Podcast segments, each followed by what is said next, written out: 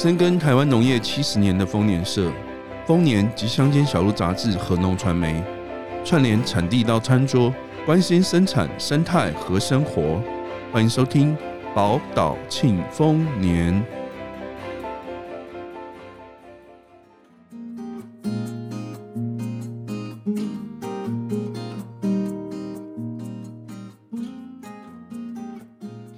朋友您好，欢迎光临农传媒聊天室，我是主持人陈芳。今天要来介绍非常稀有的物种，一度呢曾经消失在大家眼前将近一百年的时间，而且就在大家以为呢它真的要在台湾消失的时候，竟然它又重出江湖了。而且经过专业团队的复育，现在竟然可以卖种苗给大家拿回家种植。这个特别的多年生草花呢，就是细叶卷丹。今天我们邀请到明道大学助理教授陈云军老师来好好介。介绍一下这个特别的台湾原生百合，我们欢迎陈老师。嗯，大家好，嗯，很高兴今天有机会来跟大家做这个百合的介绍。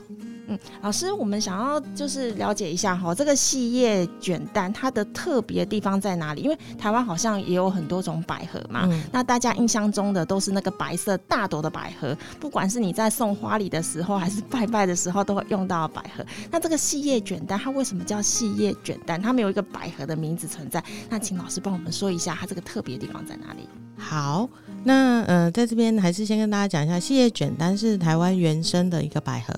那所以呢，呃，它在为什么会被叫做细叶卷丹？大家可以就从名字上就知道它是叶片很细。然后，呃，所谓的卷丹的卷，就是它的花背是反卷的，丹就是橘色的意思，所以它在外形上看起来就是小小的。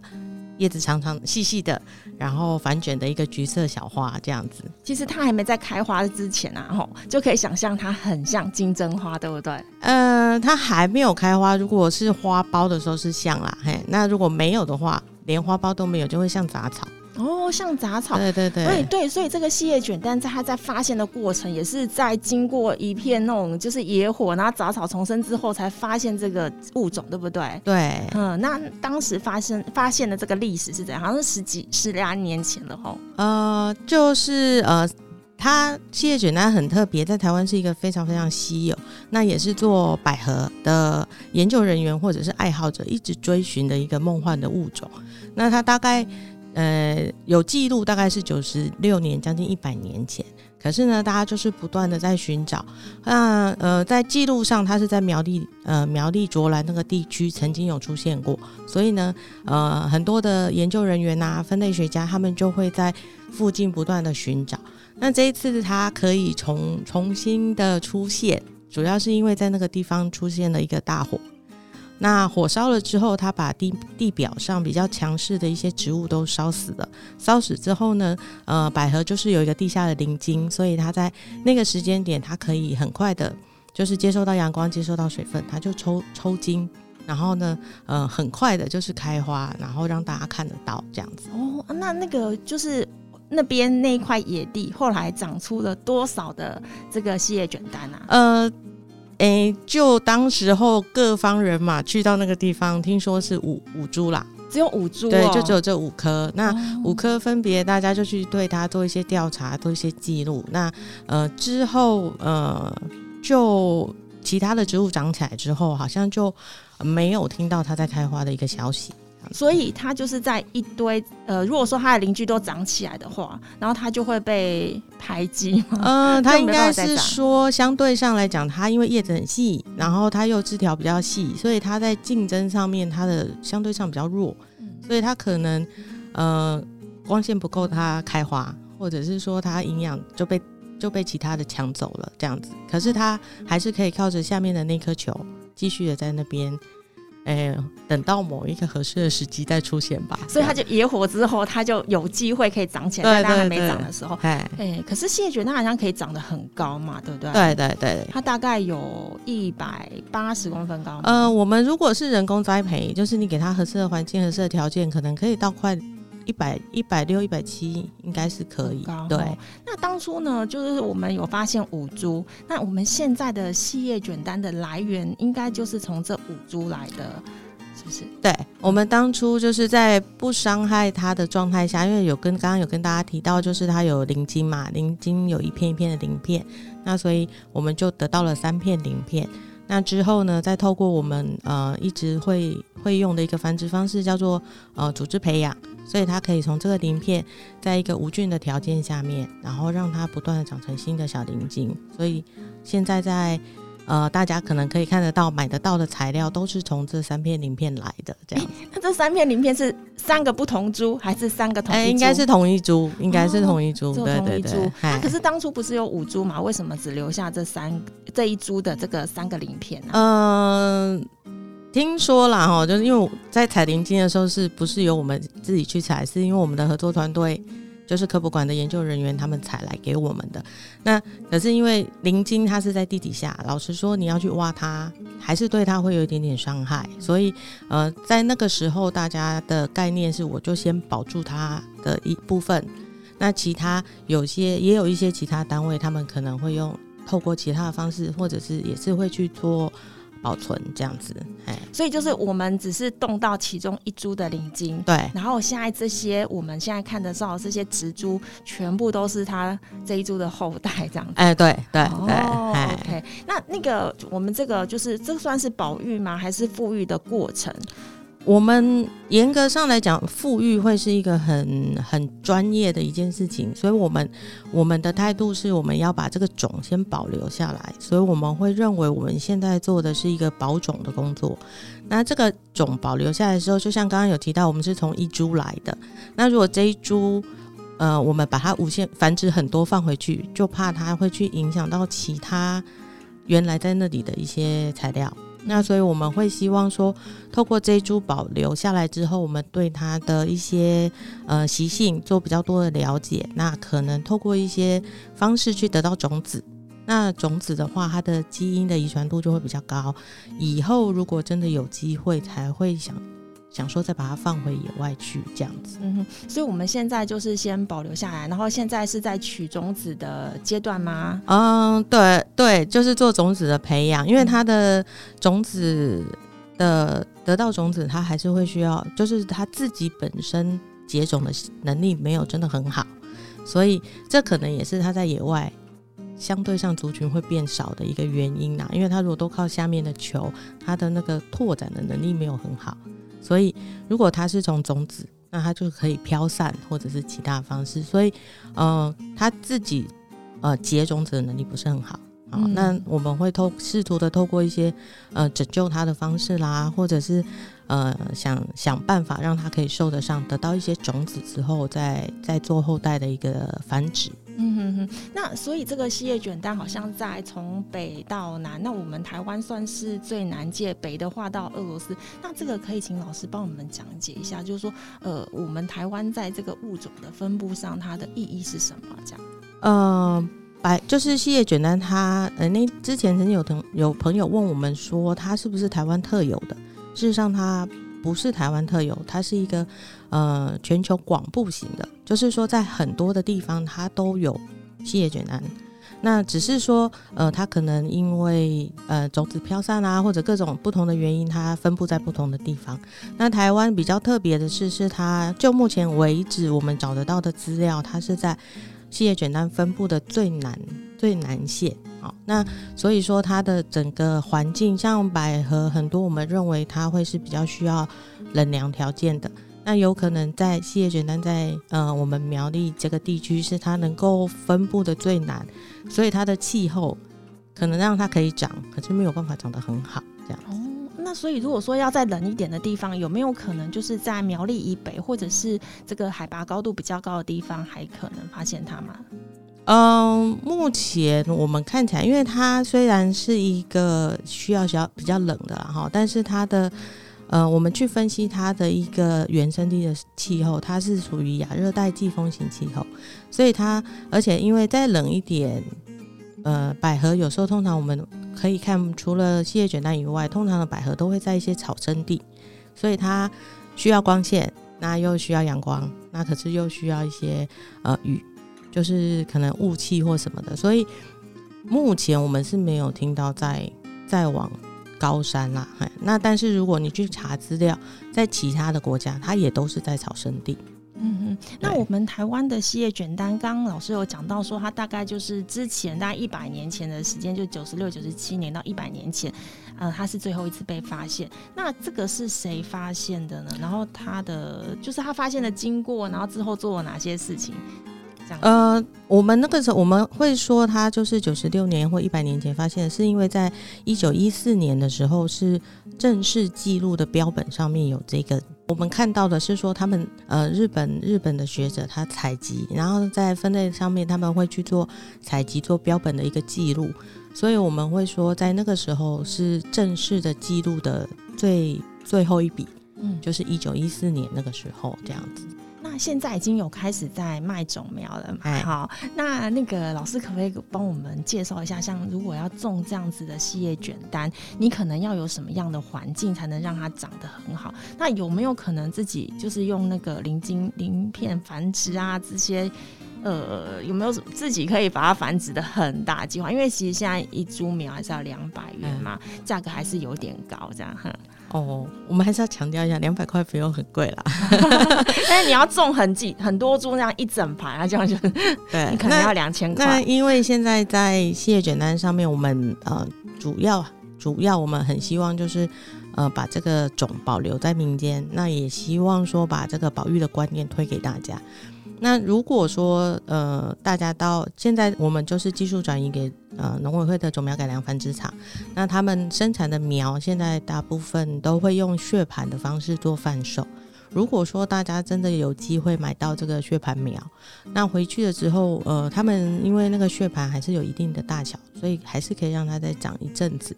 那在长在照顾的过程里面，就是它需要呃通风比较好。然后要有一定的日照，好，那一般我们都会告诉朋友们，就是介质快干的时候再浇水，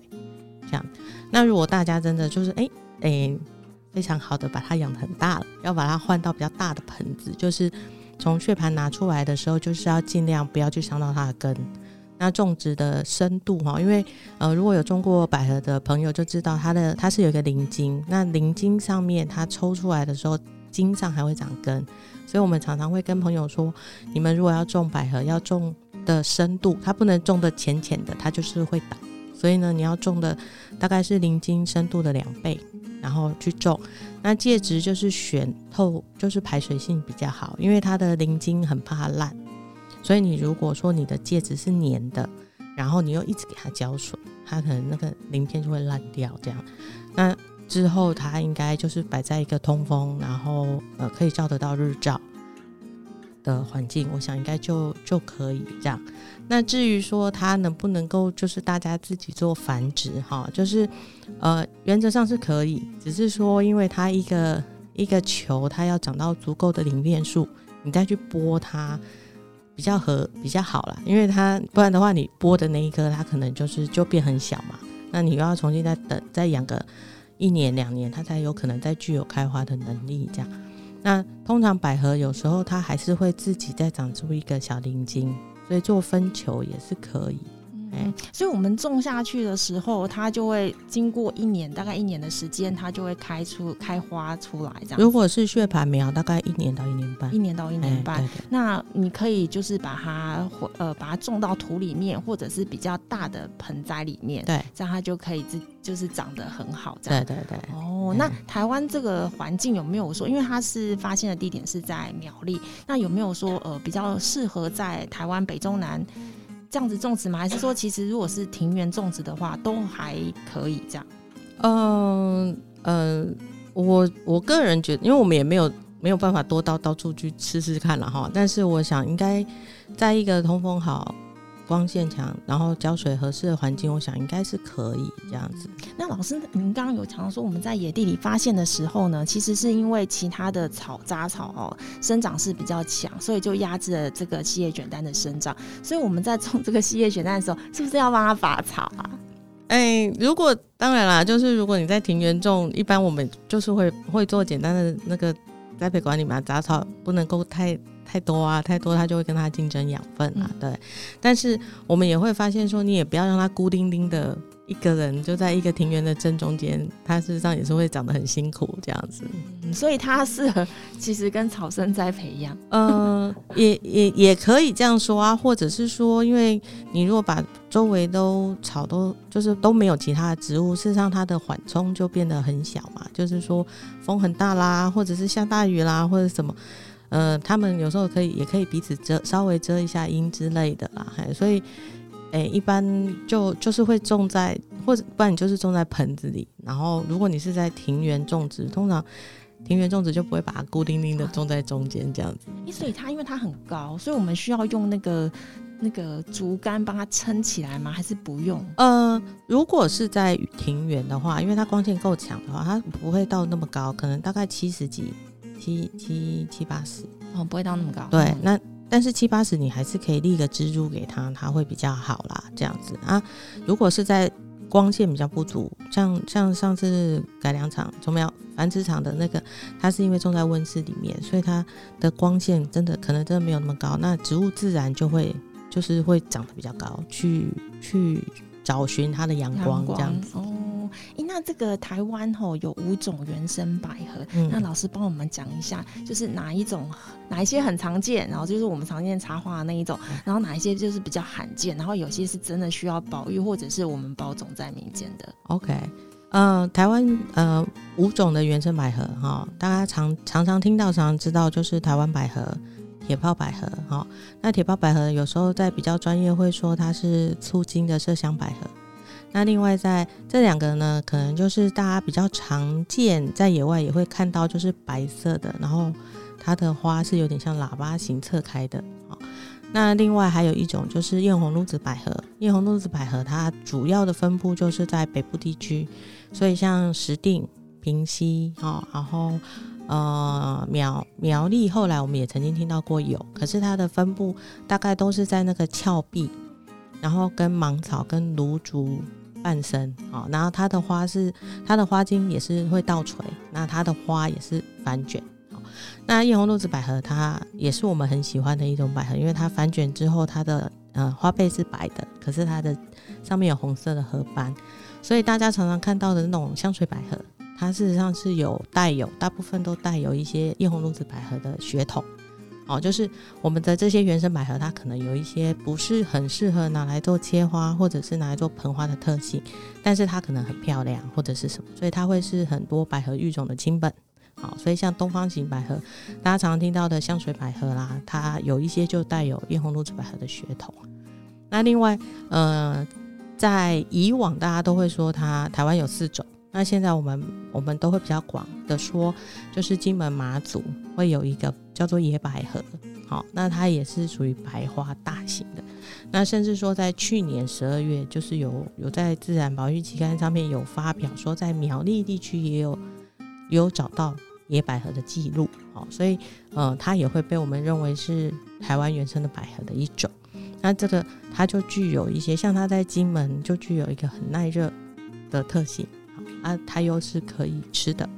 所以像呃，可能百合的用途就除了切花、花卉用、花艺用哈，然后可能就是还有食用的这个这个价值这样。那最后一个当然就是我们今天的主角，就是细叶卷丹这样。嗯，哎、欸，你刚刚讲老师刚刚有讲到说那个吃的部分啊，那我们常听到中药有或者是药材之类的有讲到百合，他他们讲的这个药材的百合跟我们这个百合有什么关系啊？哦，我们我们药材的百合，它也是百合的一种的鳞，它也是鳞片，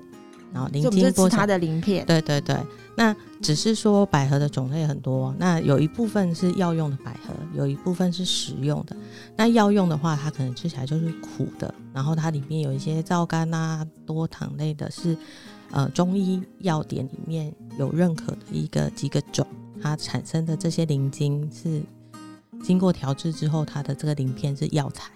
那另外有一部分是吃的，就像大家可能会在喜宴上面吃到什么百合芦笋啊，然后或者是喝到那个百合红枣甜汤啊，哈，这种里面的这个百合，它也是一样是鳞茎的鳞片，只是它是食用的，它就是吃起来甜甜的，然后不苦。然后，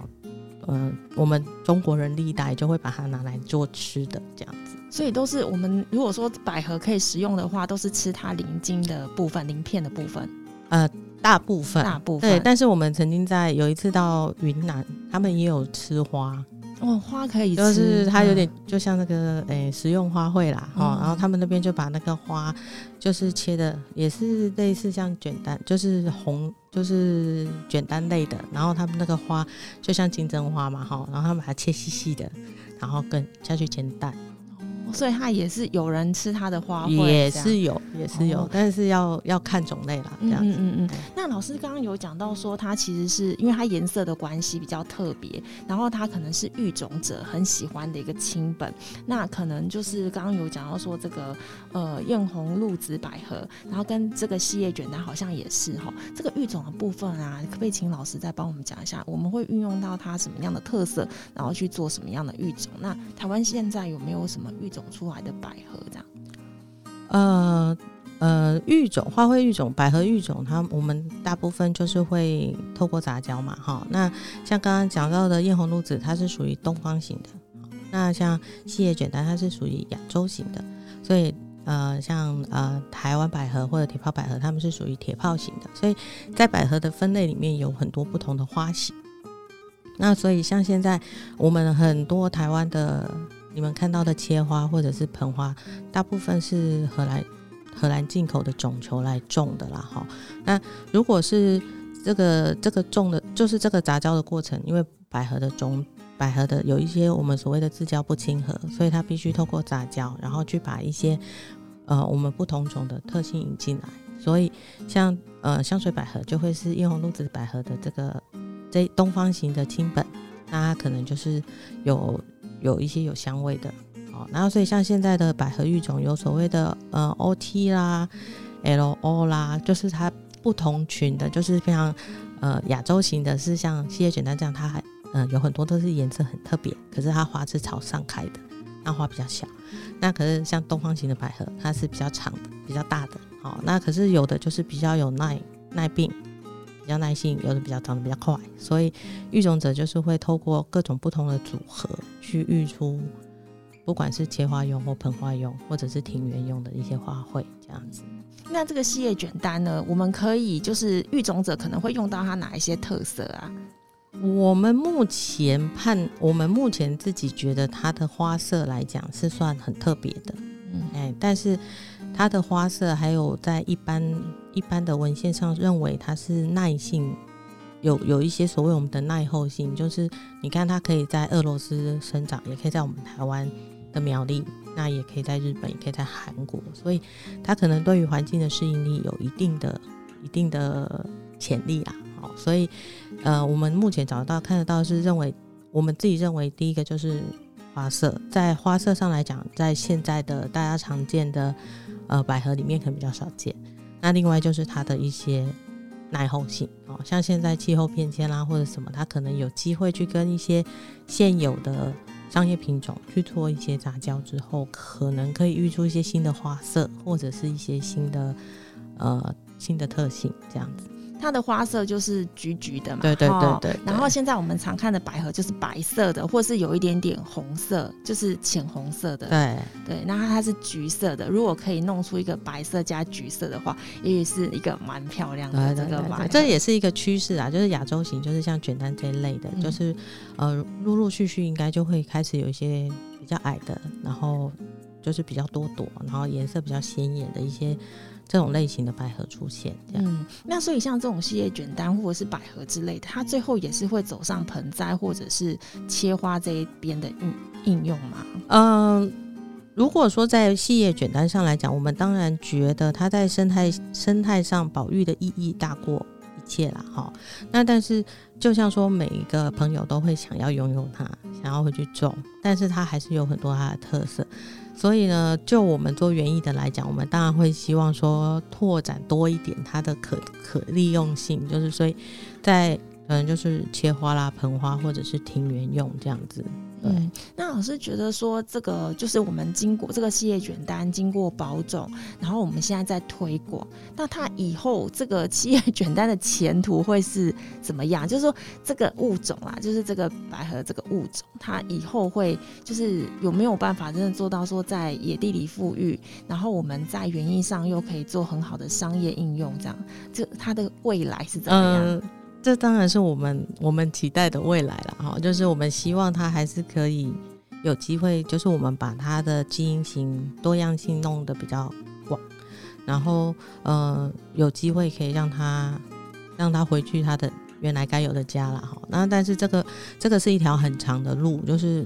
就像我一刚开始说的，复育这条路有很多的限制，也有很多你必须要考虑的事情。比如说，当你把很多的百合放回去的时候，它是不是影响到了它原来该有的一个环境的一个平衡之类的？这个是在做复育保育的人，还有就是需要都是会考虑很久的了哈。那但是呃，我们至少希望说，我们把这个种保下来，那有一些机会透过一些胚拯救或者是生产种子的方式，去让它的基因型扩展比较大，也或许。呃，有机会可以去对它做更深入的一些了解。那另外，当然应用性，我们就是希望说，大家不要去野地采了，然后我们把它种得漂漂亮亮的，让喜欢的朋友可以去买得到，诶，用便宜一点的价格去买得到，或者是说，我们有尝试做插花或者什么，就是把它的用途扩展得更多一点，诶，然后就让更多的朋友认识到它，那就知道不要再回去野地采它这样子。老师，我想请问一下，像保种在民间这种概念，或者是这样子的计划，以前有做过吗？呃，很多的很多的物种都有，嗯、对，那只是说它它的像像细叶卷丹，它很漂亮，所以很多人都会想要要，哎，所以呃，相对上来讲，你要在民间的。买的人啊，或者是说他在乡土教育上，他就是有一定的意义。所以像这次也是有北部的一些国小，他们就会买去做乡土教材，做现在的一些保育观念的推广。那所以，可是有有一些可能就是它它就不是很漂亮，然后有一些种类可能也没有办法真的很快的有一定的数量。去做到这样子的事情，对。但是我觉得这是一个，我们自己觉得这样是一个比较第一步啦。哎，嗯，哎、欸，老师，你那个开始做企业卷单到现在，其实已经超过十年的时间了嘛？哈，那你这十年来的那个心情是怎么样？就觉得 从一开始发现他非常开心，然后再开始就是说，哎、欸，要帮他做一个保种的工作，然后一直推广到现在，看到这个大家都这么喜欢这个物种，那老师您觉得？呃，我还记得我们那时候，呃，我们在找这个东西的时候，就是原本是不抱有什么太大的期望了哈。然后后来得到了之后，呃，像刚刚有讲到我们要去做组织培养，老师说那个手会抖，哎，就是我就只有这三片。然后呢，如果今天没有成功，就是如果说高兴是高兴，但是那时候事实上压力很大，就是会觉得说今天假设我这三片毁了。就好像很对不起这个，对。那后来慢慢到它长，然后开始去对它做研究，那就会觉得嗯有一个使命感吧，哈。那但是等到它数量足够到够多的时候，就是也是会有一点点小小的困扰，就是可能有一些朋友会想要来要，或者是说你你你到底该怎么对待它这样。然后所以也是经过了一番心情的转折，到现在就是已经知道说它是一个。可以让大家努力到现在，可以让大家每就是喜欢的朋友都有机会去拥有它。那我们也有机会去对它做更多的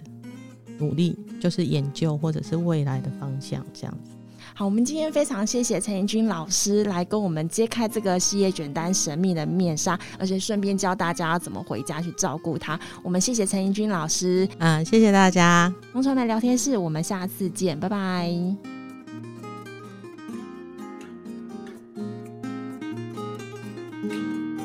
感谢您喜欢我们的节目，欢迎帮我们点赞和分享，或留言给我们宝贵的意见，以及随时关注农传媒网站，获得最及时专业的农业资讯。宝岛庆丰年，我们下集再会。